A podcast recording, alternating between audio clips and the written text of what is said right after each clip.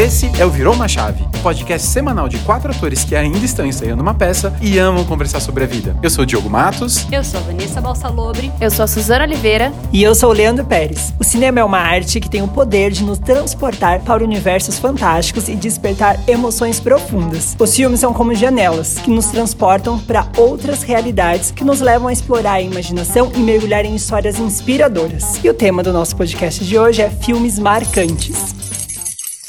Gente, eu comecei a escrever os filmes marcantes, aí eu comecei a ir dos filmes que me marcaram na infância, e aí eu fui fazendo esse adolescência, depois vida adulta, assim. Pensei linha a do mesma tempo. coisa, ah, linha do tempo, é. Foi, e aí eu pensei nos filmes que, que eu assisti, assim, que eu fiquei muito é, empolgado quando terminou, assim, foi, um deles foi o Castelo Ratimbum, né, do o filme O Castelo Ratimbum, porque o que eu assistia quando era criança da TV Cultura, né, o filme é muito diferente, né, são duas coisas diferentes. E aí, quando eu assisti, eu também amei, como eu amava o Castelo Ratimbum quando eu era super criança, né? Então, e é como se fosse uma nova roupagem pro castelo, né? Então é muito mais realista. Tem uma nova bruxa, que é a Marieta Severo. Eita, Marieta!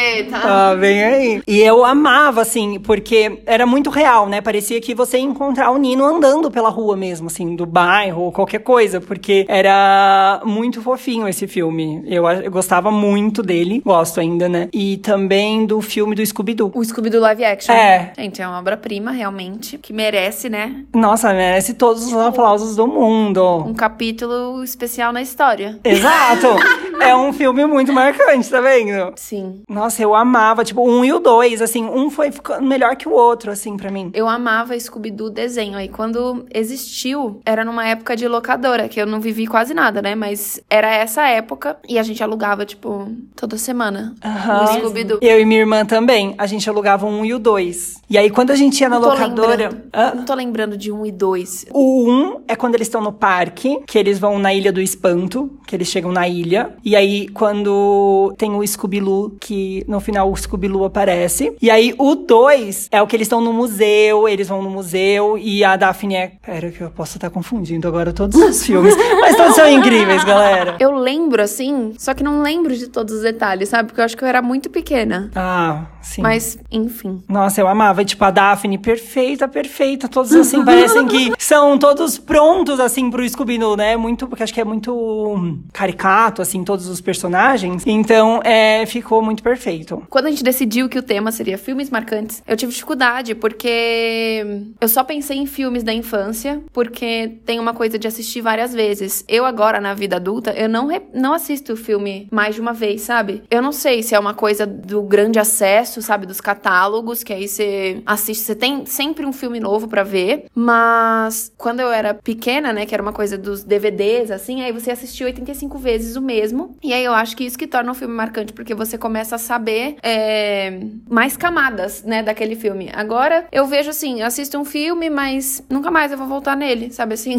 Fora as vezes que ele repete na sessão da tarde, né? Não sei, Tinha eu tenho isso essas também. coisas de... Eu posso falar um pouco das minhas, da minha relação com o cinema, porque é muito doido é, pensar que eu sou formada em cinema. E eu fiz faculdade de cinema, fui bichete do Diogo na faculdade, e caí lá muito de paraquedas, porque eu nunca me imaginei estudando cinema. E fui entender é, que eu estava estudando cinema depois que eu já tinha chegado lá, no primeiro ano da faculdade. E foi super apaixonante, e mudou totalmente a minha relação com os filmes e tal. Mas quando a gente pensou também nos, é, nos filmes marcantes, eu pensei isso também, Su. Eu fiquei, poxa, mas os filmes que marcaram para mim eram esses filmes da infância mesmo. Depois eu começo a me confundir, as coisas vão se perdendo e eu tenho um problema sério de memória. Então, quando você fala, ah, e fala um filme que você, o filme que você mais gosta, tela azul. Então, eu tenho essa coisa, música preferida, tela azul. Então, eu achei que isso ia acontecer também com os filmes, mas aí eu comecei a me lembrar e aí os primeiros que vinham foram é, eram os da infância. E agora vocês falando, ah, filmes da infância já vieram mais três, sabe? Assim, porque sempre vai acontecendo isso, eu vou lembrando. Mas eu acho que o que marcou mesmo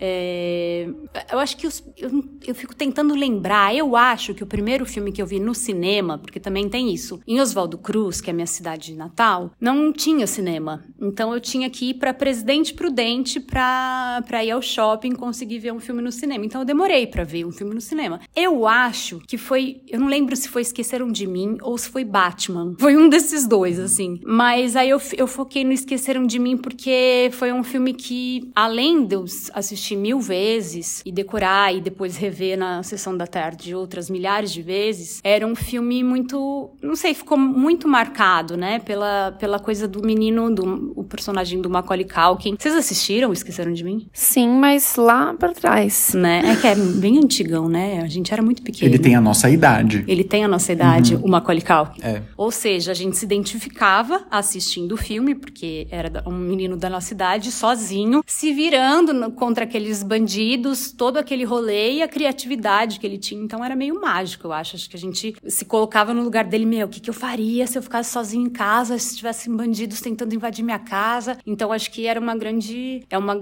uma grande marca que ele, que ele deixou, assim, esse filme. O ET é óbvio, né, que era por emoção. E agora que vocês falaram, eu ouvi vocês falando filme da infância, filme da infância, me veio muito, assim, todos os filmes da Xuxa, né, mas principalmente o Super Xuxa contra, o- contra o Baixo Astral, porque foi um filme muito marcante. Todos os da Xuxa, né, eu acho que da nossa infância. Quando eu volto pra trás e tento lembrar quais foram os primeiros filmes que eu assisti no cinema, eu não sei qual foi o primeiro. É, eu tenho a memória de uma escola atrapalhada que. Não é nem, o- nem os trapalhões, são, tipo, sei lá, tem o Supla, se eu não me engano. Nossa, Angélica. Angélica tal. Gente, Dominó. É, e eu tenho. Eu amava esse também. E eu tenho essa memória de assistir os filmes da Xuxa e do- dos Trapalhões no cinema. Eu fui pra Brasília, na casa dos meus tios, em 88. É, 88 ou 89, agora não, não lembro de cabeça. O presidente era o José Sarney. É, e a gente assistiu o Super Xuxa contra o Baixo Astral. E eu lembro da emoção de assistir tal, do Cristal. Desde essa época eu gosto de Cristal. E depois a gente fez um teatrinho então, os adultos, além de assistir o Super Xuxa contra o Baixo Astral, tinha que ver o teatrinho dos primos todos reencenando o filme. A gente cortou nuvem, fez cristal. E daí a gente ia de novo no cinema. E, e eu queria assistir de novo o filme. Daí acho que os adultos, não, vamos assistir outro, vamos assistir outro e tal. Eu assisti um filme que marcou muito, que chama O Milagre Veio do Espaço. E toda vez que esse filme passava de novo na, na sessão da tarde, eu parava pra assistir. Que são uns ETzinhos que parecem uns robozinhos, que parecem uns pratos, que eles vêm ajudar um condomínio que tá à beira da falência. Então tem uns senhorzinhos, uns velhinhos tal. É um filme muito, muito fofo. É produção do Spielberg e tal. E quando fala de filme, eu acho que é muito difícil uma pessoa que nasceu nos anos 80 não falar do Steven Spielberg. Porque ou era dirigido por ele, ou era produzido, Produzido. por ele. Os filmes que encantaram a, a- a nossa, a nossa geração, porque é isso. Ir na locadora, ver o filme do Spielberg ou ir num cinema mesmo. Então você pensa, desde os mais sérios, assim, sei lá, contatos imediatos, Tubarão, que é mais, era mais pesado pra minha idade, mas os fofos mesmo, tipo o ET, eu assisti 8 milhões de vezes ET. E ET demorou pra passar na Globo. Eu lembro que foi um evento, tipo, passou, demorou 10 anos pra passar na Globo. Foi um evento, final de ano, 24 de dezembro e tal. Então todo mundo parando pra assistir na Globo. Mas alugava sempre, não tinha essa, essa coisa de comprar a fita. Isso era muito só do- dos desenhos da Disney, né, de comprar. Sim. Então, De Volta para o Futuro, produção Steven Spielberg. Os Goonies, produção Steven Spielberg. Eu assisti esses filmes trocentas milhões de vezes. Então, tem uma parte ali da filmografia do Spielberg como produtor ou diretor que são filmes da minha vida, porque era, era um... Esse, esse cinema escapista, le- é, leve, é o muito que me virou e falou assim, Diogo, é isso que você se identifica. É por isso que eu quis estudar cinema. É por isso que até hoje eu acho que eu, na minha escrita, no, no, no meu teatro, eu vivo buscando esse clima gostoso de sessão da tarde. Se você procurar, tem ali densidade, tem leveza, numa roupagem gostosa de entretenimento. Não que eu não goste de coisas densas, pesadas, dramáticas, mas eu vejo que é um razoavelmente deficitário no cinema nacional. Pai, assisti um filme nacional fofo. Daí você, meu Deus, mas é tudo muito dramático, é tudo muito pesado, tal. Nossa, eu pensei exatamente nisso, de eu acho que é, durante a faculdade a gente tem essa coisa de, de querer se igualar, né? Então todo mundo quer mostrar uma inteligência, todo mundo tem suas preferências pro cinema e quer ser cult, aí não sei o quê. Eu queria ser muito cult. Depois que eu descobri que eu tava fazendo cinema, eu queria ser a pessoa mais cult do universo. Então eu voltava pro Oswaldo Cruz, eu ia pegar os filmes que ninguém alugava no locador. O dono da locadora olhava, ai, Vanessa, tem um para você, aquele já sabia. Porque eu, eu chegava com uma lista assim e ele falava, ai, não tenho, ai, não tenho, ai, não tenho. Eu falava, mas não tem nada aqui. Porque eu queria ver os filmes mais impossíveis de se achar, os filmes mais antigos, os ícones dos diretores famosos e não sei o que, que não ia ter lá porque ninguém ia assistir. Filme branco e preto e afins. Então eu queria ser super cult, falar, ah, não, meu filme favorito é, sei lá, O Encoraçado Potemkin, sei lá, entendeu?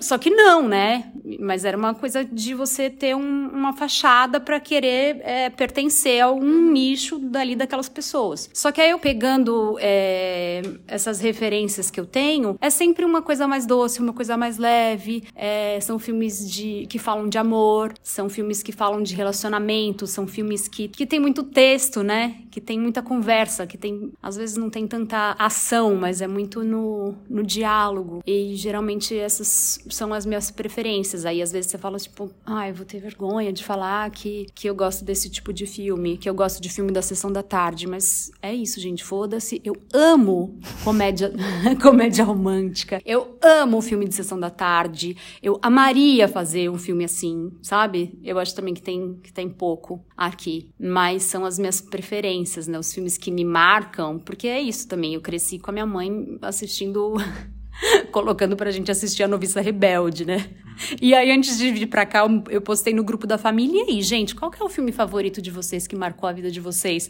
Aí, minha mãe, A Noviça Rebelde. Eu sabia que ela ia responder isso. A Noviça Rebelde ou Uma Linda Mulher. Aí ela, A Noviça Rebelde. Aí minha prima na sequência. Ah, eu também, A Noviça Rebelde. Porque a gente cantava, andava à tarde cantando as músicas da Noviça Rebelde com os primos, sabe? Minha tia, minha mãe. E a gente revivia aquele momento Noviça Rebelde. Momento musicais, né? Mas eu pensei bastante nisso, assim. Isso me chamou a atenção, porque até então eu não tinha me entendido como, como essa pessoa que curte. Me entendido não, talvez me assumido como uma pessoa que curte filmes leves. Óbvio, eu adoro, eu adoro filmes densos também. Eu, ultimamente eu, eu tenho pirado numas coisas investigativas, policiais, a lá, Silêncio dos Inocentes, sabe? Mas eu, eu, eu gosto desse, dessa, dessa linhagem, desse gênero.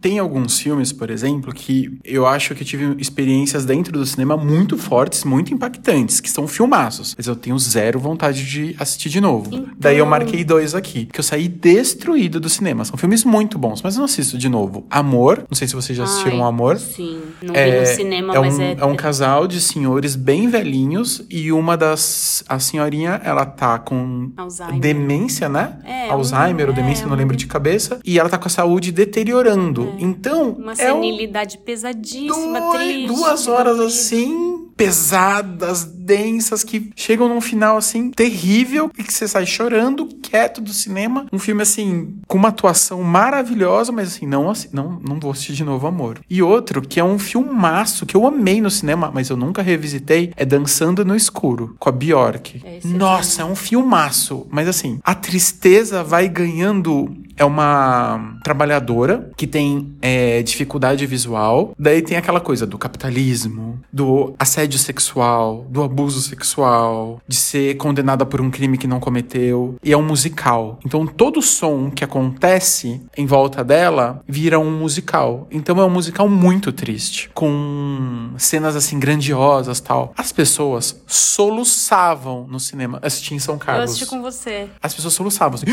no cinema. Acho que nunca nunca vi uma sessão que as pessoas chorassem tanto. Mas assim, não revisito de novo esse filme. Porque é muito triste. Muito triste. Então me marcou, mas eu não consigo. Sábado à noite, vamos assistir Dançando no é Escuro. É porque são gente. filmes que, que te abalam num, num, num, lugar que, por exemplo, amor. Você se imagina o que, o que é o nosso futuro? É morrer, né? É envelhecer e é morrer. A gente espera viver muito e envelhecer e morrer velhinho. Só que aí você sabe que aquilo tá te esperando, né? E aí você fica imaginando alguém cuidando de você, com quem você vai estar, o que vai acontecer. Dá uma deprê. É aquela coisa de, deprê do domingo à noite. e o Dançando no Escuro também. Aquela mulher tentando cuidar do... É o filho, né? Que ela uhum. tem. Tentando, tentando cuidar do filho e ela vai perdendo a visão e ela esconde que ela tá perdendo a visão. E é uma coisa super real, né? Enfim, eu conheci uma pessoa esses dias que tá vivendo essa situação. E aí você fala, gente, isso dói muito. Ela tava falando sobre a questão dela e eu tava do lado, tipo, socorro. Então, acho que esses, essas pessoas que conseguem fazer esse tipo de filme, é, eu lembrei agora, pensando nisso, no A Procura da Felicidade, que para mim é a mesma coisa, do Will Smith com o filhinho dele. Ai, são coisas doloridas da vida e que a gente vivencia como se a gente estivesse ali dentro. A gente parece que ocupa o lugar dessas personagens e, e sofre junto. Então é, é, o tipo de filme que é difícil rever. Nesse sentido do, da faculdade que você falou, eu entrei no teatro super cedo, né? E aí existiu uma aura, assim, de você tem que assistir os filmes prestando atenção em todas as coisas e prestando atenção na atuação e prestando atenção na trilha sonora e prestando, sabe assim? E é aí chegou uma hora... insuportável assistir filme. Eu não queria mais assistir nenhum. E eu lembro que eu tinha assim uma lista de tipo 30 filmes da Amazon, 30 filmes da Netflix que eu tinha que ver, filmes imperdíveis, sabe assim? É, aqueles tipo must. Uhum. E eu fui assistir A Procura da Felicidade no ano passado e gostar no ano passado, porque talvez com 11, 12, 13 eu ia assistir e ficar tipo, nossa, não é, talvez nem era para eu gostar mesmo, Exato. sabe assim? Mas eu vivi esse, esse momento, assim, que eu acho que eu tô saindo agora, sabe? Assim, de entender qual filme eu gosto mesmo. Por isso que nesse episódio eu só consegui lembrar de filmes, sabe, da infância que eu assisti mil vezes. Meu filme marcante, o mais marcante de todos, As Branquelas, gente. Que eu, sei... eu sei todas as falas, eu posso assistir no mudo, que eu vou falar todas as falas. E no... nessa coisa de ir no cinema, teve uma fase que minha mãe levou a gente, tipo, levava muito a gente no cinema. As férias é, eram muito legais, assim assim, porque a minha mãe fazia muitas, muitas programações, sabe? Assim, Play Center 55 vezes e Cinema 89. Maravilhosa sua mãe. É, a minha irmã tava pré-adolescente na época do Crepúsculo, Amanhecer. Então eu lembro, assim, que no Amanhecer Parte 1, a gente foi, a gente era a primeira da fila do cinema, sabe? Assim, abriu o cinema, a gente escolheu onde a gente ia sentar. Eu lembro muito disso e lembro também do Harry Potter 7, da gente ir no cinema, porque eu acho que era meio que, talvez o Diogo saiba confirmar, que o primeiro Harry Potter que passou no cinema, não sei, tinha um... Sete? Não, não sei, mas tinha uma coisa de ser especial esse filme. Acho que porque é o último. Não, né? o último, o Harry Potter 7 é o último, é quando ia fechar a franquia. É. Tá, era isso então. então. Tinha uma e aí, expectativa muito E aí eu acho que foi a primeira vez que eu fui no cinema só com a minha irmã e minha prima, sabe? Assim, tipo. Então, é. Então, eu lembrei desses filmes. E eu nem lembro direito do Harry Potter 7, assim, mas eu lembro de, de ir no cinema e ser legal. E acho que isso, acho que eu tô entendendo, assim, sabe? Agora, nessa fase da vida, os filmes que eu gosto de assistir, assim. Um recente que eu assisti, que é um documentário maravilhoso sobre polvos, que é o Professor Polvo. Professor Polvo. É lindo demais. Nessa fase, assim, de filmes que você tem que assistir, eu assisti O Farol das Orcas. Não sei se vocês já assistiram, mas é um filme lindo, assim. É uma mãe que ela vai pra Patagônia atrás de um guarda, porque o filho dela, autista, assistia as orcas na, pela televisão. Era a única coisa que acalmava ele, era ver as orcas. E aí ela foi até lá e falou assim: Você vai levar meus filhos no mar pra ver as orcas. E aí o filme passa nessa, nessa situação, assim, e é um filme que eu assisti mais de uma vez. Então. é um parâmetro, assim, que eu tenho nesse momento. Eu super te entendo. De porque eu filmes que eu- achava, que eu virei revisito. uma pessoa insuportável na época da faculdade. Nossa. E eu continuei um tempo insuportável. Também, quando estava estudando teatro, meu primeiro curso de teatro também, era uma pessoa insuportável, porque eu ia assistir peça com aquele olha- olhar crítico, tipo, tenho que ter alguma coisa pra dizer, eu tenho coisas, tenho que ter coisas pra apontar, eu tenho que escrever relatório das peças que eu assisto. E, enfim, então era uma, uma chatice. Os professores da faculdade falavam que a gente tinha que assistir filme com um bloco de notas e a gente anotava no escuro, sem olhar. Tinha que ter um treinamento de você assistir o filme e ir anotando sem olhar o que você estava escrevendo. Era um exercício de aula, um exercício de, de casa, né? Qualquer filme que você assistisse. E então acho que a gente fica chato mesmo, a gente não consegue ser um espectador comum. Então acho que eu, eu tenho sentido também que eu tenho voltado a ser uma espectadora comum, tranquila, sem sem pretensões de, de gostar ou não, e de ter que fazer uma crítica ou não, e, e deixar aquilo me, me tocar. E porque também depende do dia que você tá, depende da sua expectativa, depende do tanto que falaram que o filme é incrível, aí você vai esperando um negócio e você se decepciona. E aí você fica assim, nossa, eu devia ter gostado, será? Porque É. tanta gente tá falando bem. E, aí, e eu acho que de ser um espectador comum torna a experiência real, né? Porque você vai assistir e se aquilo vai verdadeiramente te tocar ou não. É algo que eu venho elaborando bastante, porque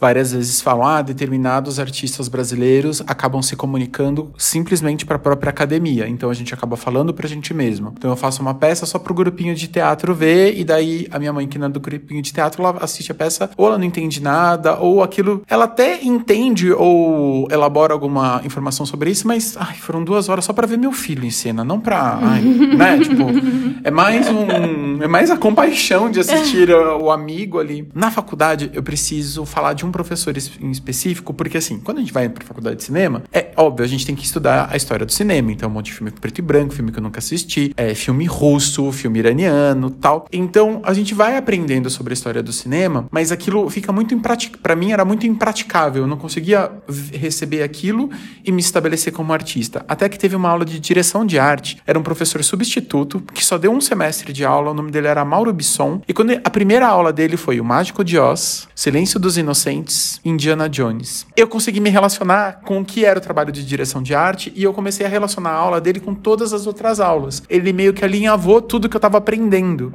Falei, nossa, os filmes que eu realmente assisto no cinema ou na sessão da tarde, eu consigo pensar a respeito deles pros próximos filmes. Então foi muito legal. Nunca mais vi esse professor. Sou muito grato a ele. E escrevendo o meu livro, todos os capítulos do livro eu parava, é, quando eu terminava eles, eu pensava, o Diogo ia gostar de ler isso? O Diogo mesmo, o Diogo de verdade, ia? Ou o Diogo aqui que terminou de escrever isso aqui só tá tentando impressionar um crítico? Ou tá tentando agradar alguma pessoa? Ou quer sair na capa da revista Bravo. Como se fosse, mais. é, tipo, ah, olha só, não. Eu tô sendo é, íntegro comigo mesmo. E daí, quando eu falava, ok, eu continuava. Então, tem alguns capítulos ali, é, eu consigo, na minha cabeça, deve ser o 26, por exemplo, que eu demorei pra escrever ele. Porque parecia que eu sempre ia pra um caminho que não era eu mesmo. Eu tava tentando fazer uma coisa, assim, sabe? E nessa, nessa coisa, assim, da bolha, fica difícil de você saber o que você gosta de verdade, assim. Porque tem coisa que. Eu tô falando de um lugar bem pessoal, assim. Tem coisa que eu fico. Será que eu gosto mesmo disso? Ou será que eu acho que eu tenho que gostar? É nesse sentido da, da escrita Sim, também, né? completamente. A Su falou do primeiro filme que ela assistiu sozinha no cinema. Aí eu lembrei do meu, eu assisti High School Musical 3 no cinema. Foi eu e minha irmã e umas amigas. E aí foi a primeira vez que, tipo, eu saí com a minha irmã sozinho pra ir no cinema, como o responsável dela, assim, sabe? E aí a gente foi assistir High School Musical 3. Eu lembro muito disso, assim. Esse foi o único High School Musical do cinema. Por isso que eu confundi. Isso. Porque eu também anotei. E o High School Musical 3 foi o único que passou no cinema. Os outros só tinham DVD. É. E também lembrei quando a Van falou dos filmes, né, de adolescente e tal, da infância e o que ela ia buscar na locadora, de comédia romântica e tudo mais. Eu lembrei que eu ia muito na locadora e eu pegava todos esses filmes que é A Nova Cinderela, No Pique de Nova York, todos os filmes da da Lindsay Lohan, Gêmeas não sei o que lá. Eu sempre pegava esses, assim, sabe? Eu Cupido, amo- Operação Cupido! Isso! Sempre, eu sempre pegava Cupido, esses. nossa. E era sempre, a capa era meio rosa, com a menina assim na frente. Era todos esses da locadora, eu ia lá alugar. Sempre, sempre, sempre eu alugava o DVD. Ai, lembrei também do meu primeiro amor, né? Eu acho que eu tinha uma paixão pelo Macaulay Culkin, talvez. Por ele ser da, da, da nossa idade. Eu lembro que uma vez eu, eu tive um paquerinha, assim, que eu olhava e eu achava ele parecido com o Macaulay Culkin.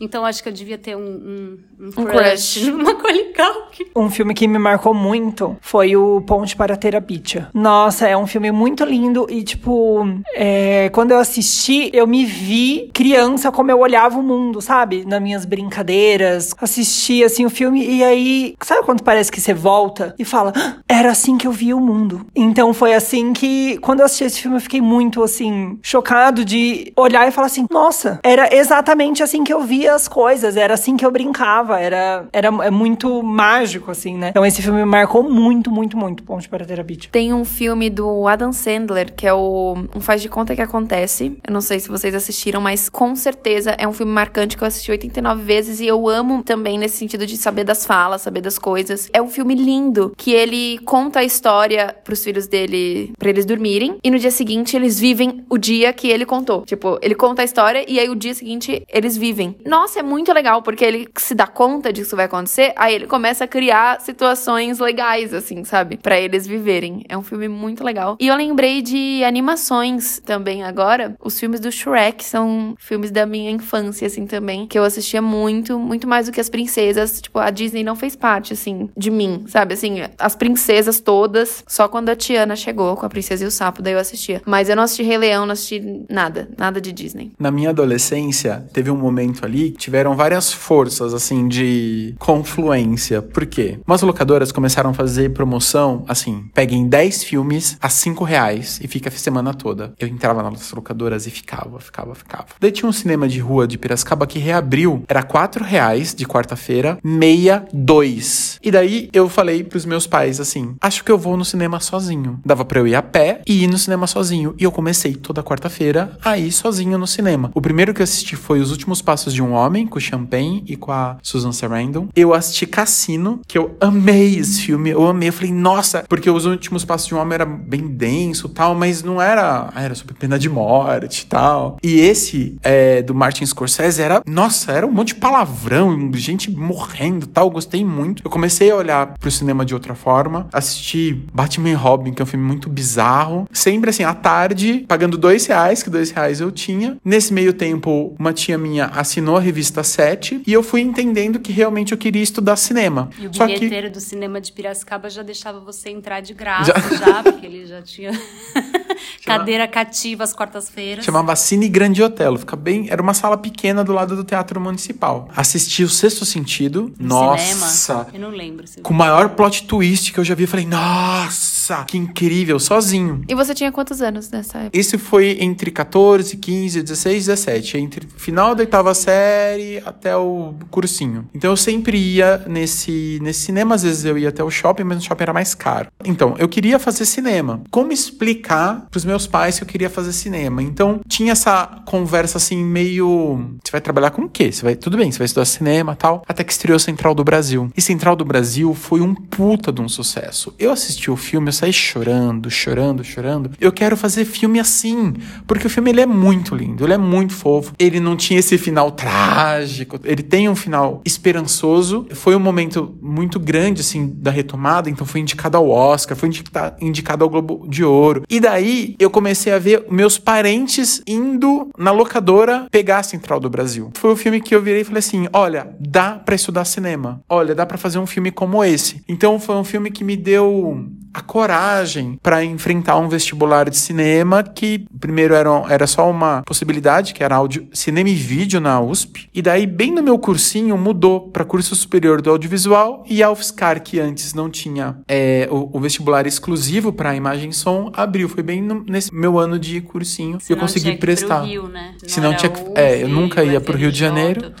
Ou Brasília, tinha Brasília, Brasília. também, tinha quatro cursos só. Eu lembrei do filme De Onde Eu Te Vejo. É muito lindo.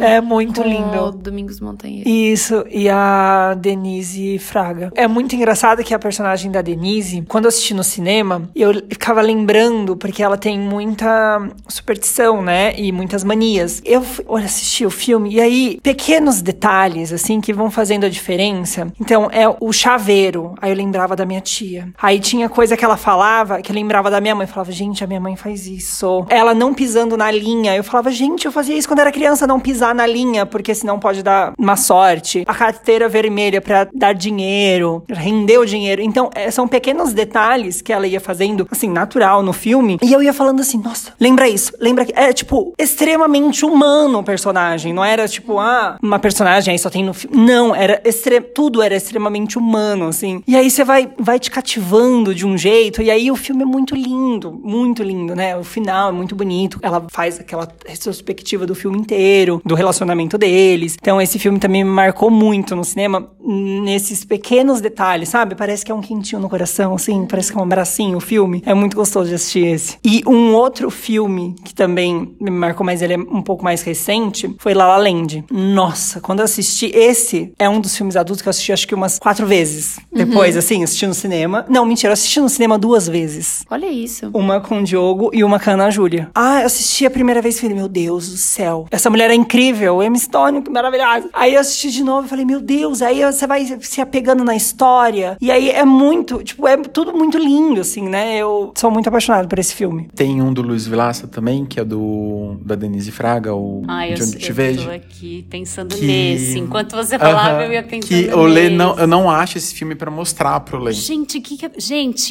por favor, Luiz Vilaça, Denise Fraga, Luiz Melo, Marisa Hort. Gente, como a gente faz para rever esse filme? Como Porque... que é o nome? Por Trás do Pano. Ah, é esse, né? É. Esse é um filme. Eu falo, cada um tem o seu brasileiro favorito, né? Que bom que temos os brasileiros favoritos. Mas é um filme. Enquanto você falava, eu pensava nisso, porque eu tenho essas, essas paixões pelos filmes também que, que dizem o que a gente é, né? Então eu, eu queria ser bailarina. Eu amava assistir Dirty Dance. Minha mãe a vida uhum. toda falava: você tem que assistir um filme que eu assisti na infância que chamava Momentos de Decisão. Tem o Baryshnikov e não sei o quê. E aí pensa que eu assisti esse filme e depois vi o Baryshnikov aqui no teatro, né? Enfim, é... então eu tinha essas, essas paixões por filmes de dança. E quando eu tava na faculdade de cinema, eu vi esse filme que chama Por Trás do Pano e a Denise Fraga ensaiava Macbeth. E aí eu me apaixonei por Macbeth. Eu, eu lembro que eu, come... eu comprei o livro e comecei a ler. E quando a gente começou a fazer teatro, eu quis fazer uma cena da Lady Macbeth. Eu falei, gente, essa é a personagem da minha vida. E tudo inspirado pelo filme, né? E hoje eu não sei se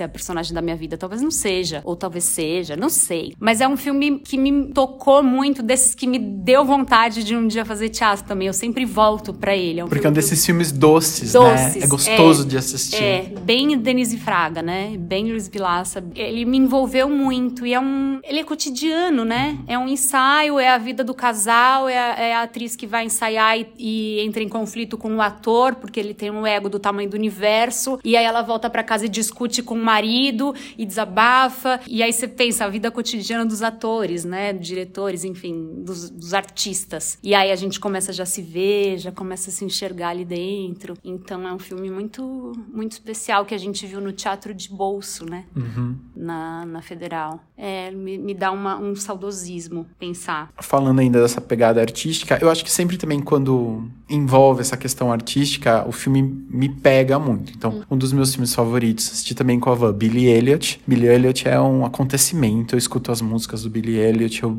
me transporto para Inglaterra. Quando eu fui assistir ao teatro, me emocionei muito com, com, com, a adaptação. E tem um documentário que pouca gente assistiu, que é dirigido pelo Spike Lee, que chama Bad 25. Se procurar aí na internet, acho que acha. É como Michael Jackson fez o álbum Bad. Então, todas as músicas eles vão destrinchando. Então é como ele pensava, como ele escrevia as letras e como eles gravaram mesmo. Então, como baixista tocou, como que o cara tocou piano, como que gravaram o coral, quais eram as dificuldades, a música que deu certo, a música que não deu certo, por que, que chamou tal pessoa, por que, que não chamou outra. É você destrinchar como se criou um álbum icônico, como que foi gravado o videoclipe dirigido pelo Martin Scorsese, por que, que tomou determinada decisão ou não. É muito legal, porque você vê de dentro algo que é, para mim, é muito icônico, uma lenda, né? Esse documentário mostra que, gente, ser artista, é lógico que as questões financeiras são bem diferentes. Mas as decisões, eu faço isso ou faço aquilo, são meio que iguais para todo mundo, assim. Quais são as minhas decisões? Para qual caminho que eu vou seguir? Por que, que eu faço isso e não aquilo? É muito legal assistir esse documentário Bad 25. A faculdade me trouxe isso, me trouxe um, o gosto pelos documentários. Porque antes eu acho que eu tinha um certo preconceito, uma... ah, eu era muito nova também, né? Vamos ver, eu entrei com 17 anos na faculdade. Mas eu falava, ai, documentário, coisa chata. E aí hoje se vê o documentário documentário com o maior carinho, né? Eu tenho uma, uma gran, um grande carinho pelo jogo de cena do Coutinho, lembro de dar aula e, e, mostrar esse documentário. Quem não viu, veja. Você viu? Não, mas todo mundo fala, só que não. É eu nunca achei ele é, inteiro. É um dos pra... que você tem que ver, aquelas assim, na, na lista dos atores, esse é, é, um que tem que ver. Eu acho que eu tenho. Se é? eu tiver, te,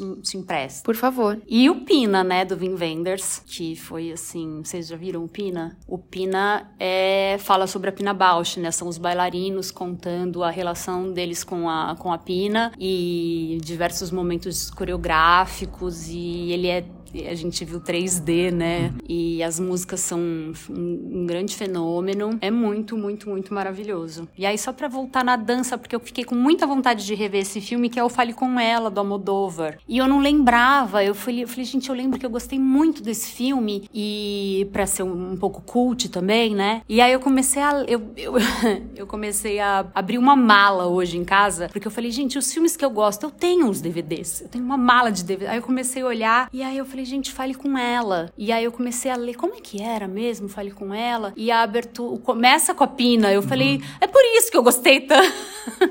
e tinha a coisa da bailarina, né? Enfim, não é, não é nada sobre isso o filme, mas muito mais denso do que isso. Mas a coisa da dança sempre me pega na, na paixão pelos filmes, tipo Cisne Negro, enfim. Eu lembrei de Birdman, você falou da Emma Stone e tem um texto dela maravilhoso nesse filme e também fala sobre um artista, né, que que não sabe lidar com a modernidade ali com outra época. Eu acho esse filme bem legal. Crise dos artistas sempre. Né? Sim. Né? Ah, eu posso citar um que, que faz tempo eu, eu gostaria de rever também, mas que foi a minha grande paixão na faculdade e que eu me senti cult quando. que foi o fabuloso destino de Amélie Poulain. Hoje eu acho ele super batido, porque a gente viu tanta coisa desse filme e ouviu tanto DVD desse filme, que eu falava, gente, já é chato esse filme. Só que realmente ele foi um filme mágico para mim e foi um filme onde eu estudei a, a fotografia, os atores, a direção de arte, que é maravilhosa, é, a trilha sonora e, e o roteiro eu achava a coisa mais linda do mundo. Então foi um, foi um filme que me contemplou muito nos estudos. Eu fiz trabalho sobre ele na faculdade e fiquei com vontade de rever desses gostosinhos assim, né? Que a gente assiste várias vezes e, e ao mesmo tempo não é, não é um batido sessão da tarde que a pessoa vai falar, vai ter preconceito. Bom, acho que a gente tá caminhando pro fim. A gente vai relembrando outros títulos, né? Acho que a gente vai ficar pensando sobre os nossos filmes marcantes depois que esse episódio acabar. Vão vai, vir certeza. vários nomes, que é vai sempre falar, assim. eu não falei esse. Eu não falei Magnólia, meu Deus. Magnólia, beleza americana. Mas antes da gente encerrar, vamos pro nosso quadro semanal Destranca uma Dica, onde a gente indica filmes, livros, séries ou um Instagram que a gente acha que vale a pena compartilhar. Eu posso começar. Eu vou indicar um Instagram que posta trechos de filmes. Eles postam prints, assim, de alguns diálogos legais, que é o arroba um filme me disse. Aparece bastante para mim e às vezes eu conheço um filme a partir do diálogo. O diálogo me faz ter vontade de assistir. Ou o contrário, um filme que eu gosto eu, e eles postam, então é uma página legal. A dica que eu vou destrancar essa semana é um jabá. É o Sabe Aquela Cena? Uhul! Uhul! que é o meu Insta com Di, de sobre audiovisual brasileiro. E lá você vai encontrar várias locações do, de filmes, de clipes, de novelas, de séries. E é muito divertido fazer, né? O perfil e encontrar todas as locações. E lá vai estar recheado de filmes e dicas de filmes brasileiros. Não é inteligência artificial, não é aplicativo. A gente vai nas locações, porque já falaram que, ah, quem coloca essa mão aí? É, exato. A gente tá de prova, viu, gente? É. Eles fazem mesmo e é maravilhoso. Acompanhem. Somos nozes. E essa é a minha dica, sabe aquela cena? Eu vou indicar um canal no YouTube, que é o Dalenogari Críticas. É um dos críticos mais legais que eu sigo no YouTube e ele dá muitas notícias sobre cinema, quem curte Oscar, ele faz toda a temporada de premiação. Ele dá informações muito legais sobre a indústria cinematográfica, especialmente dos Estados Unidos, né, que vai reverberar aqui pra gente. Mas ele também fala sobre a indústria brasileira. O Dalenogari, ele é um professor de uma universidade americana, é, ele é brasileiro, né? Mas ele mora lá nos Estados Unidos e é muito bacana ver como ele encara a indústria cinematográfica, mas também o modo como ele organiza o pensamento dele para fazer a crítica cinematográfica. Vale muito a pena, é um cara bem legal. Eu tô sempre, ele faz umas lives assim com as notícias do cinema. No momento de lavar a louça, eu coloco ele lá e eu vou lavando louça. Adoro. Gente, eu, eu acho que é, foi a primeira vez nesse podcast que eu fiz uma lista longa, que me veio, vieram vários filmes e tal, e como eu não citei esse filme, eu gostaria de dar ele como dica, porque foi um filme que me tocou muito. Ele se chama Amor à Flor da Pele, é de um diretor chamado Wong Kar-wai, E ele é um filme que me, que me mudou, assim. E tem trechos que que eu já roubei para fazer cena, eu confesso, porque ele é muito poético e ele tem uma fotografia linda, tem os figurinos, assim, as cores da direção de arte, é tudo muito bonito. E, e a atuação também, os atores são maravilhosos, são, são dois vizinhos que acabam se conhecendo e aí eles descobrem traições. E eu não vou falar muito, ele é um filme lento, é, é muito contemplativo, assim, e muito bonito. Agora eu tô na dúvida de onde você pode encontrar encontrar este filme, mas prometo que vou pesquisar e quando esse episódio sair, a gente posta no Insta para vocês. Mas se você souber, avisa aqui pra gente. Assistam Amor à Flor da Pele que vale a pena. E eu acho que com a minha dica nós encerramos esse episódio de hoje. Ah, que pena.